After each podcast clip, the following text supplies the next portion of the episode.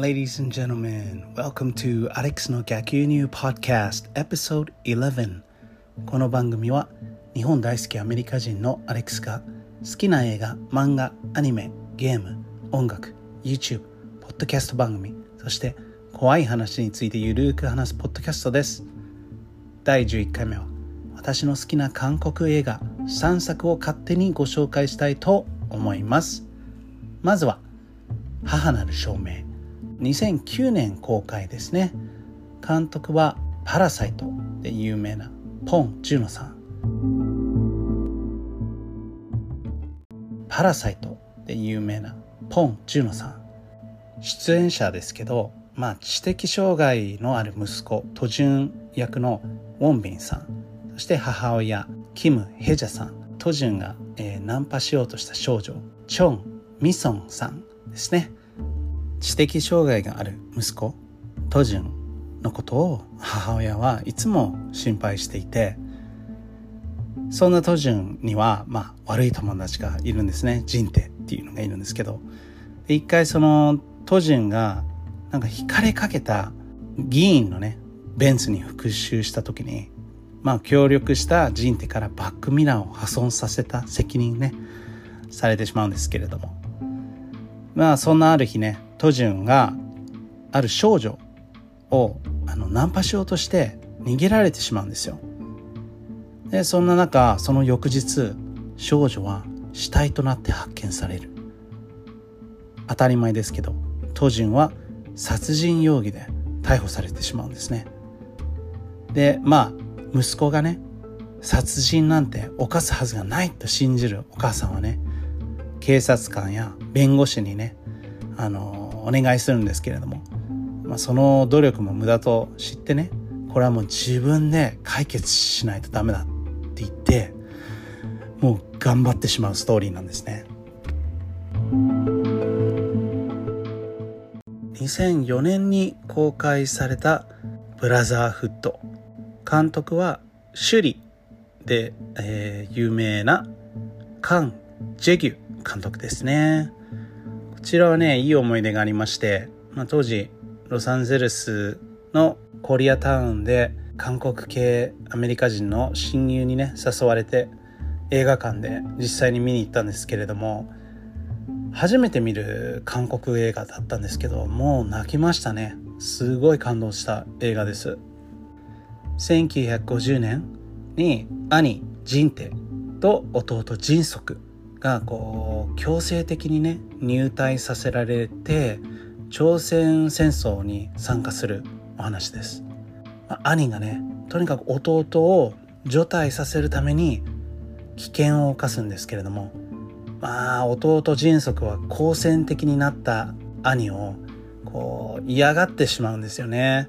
である事件が兄弟の中を引き裂いてしまうんです。いやーこれねすごいんですよ。今まで見た中でね最も胸をえぐられる反戦映画でしたね。こう兄の弟に対する思い。で兄を思うがゆえにその思いに反発してしまう弟。あんなに優しかった兄がどんどんこう狂気に侵されていくんですよ。戦闘シーンも直視できないほどリアリティがあってとても生々しかったですしなんかまあ今のウクライナでも戦争続いていますけど犠牲になるのはいつも何の罪もない市民の人々だから思想なんてどうでもいいんだよね。同じ民族だから仲良くしてほしい。そんな気持ちになりましたね。やり方を間違えてすれ違ってしまった兄弟愛の果てもまたすごいです。ちなみに兄。ジンテ役はチャンドンウォンさん。で弟役がウォンビンですね。今この平和な日本がね当たり前だと思ってはいけないと改めてね心に刻みました。是非チェックしてください。そして最後にご紹介したいのはコクソン。2017年公開サスペンススリラーですジャンルは。監督はチェイサー悲しきけだものを撮ったナホンジンさん。平和なある村にやってきた得体の知れないよそ者の男。男が何の目的でこの村に来たのかは誰も知らないんです。でこの村中にねその男に関する噂が広がる中村人が殺人をね犯した村人に共通しているものがあるんですけれども失神でただれた肌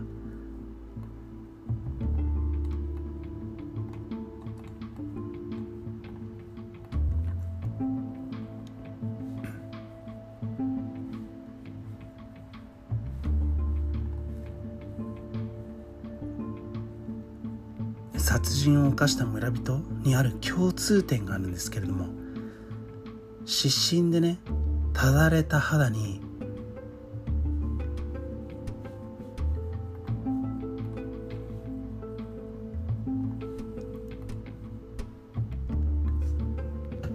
殺人をね犯した村人に共通していたのが失神でただれた肌そして濁った目をしていて言葉を発することもできない状態で現場にいること。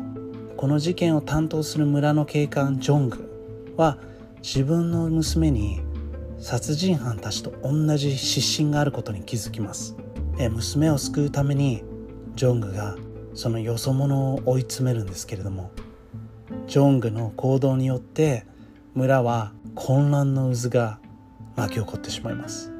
このね警官ジョング役大好きでねかっこいいんですよ。そして、まあ、一番驚いたのがそのよそ者の日本人が日本人俳優さん国村淳さんが演じていてもうさすがだなと彼のね演技力すっごい不気味で謎めいてるんですよ。いやー本当にね見てほしい。ファン・ジョンミンさん。チョン・ウヒさんも出ています。この映画は私の好きなものがいっぱい詰まってるんですよね。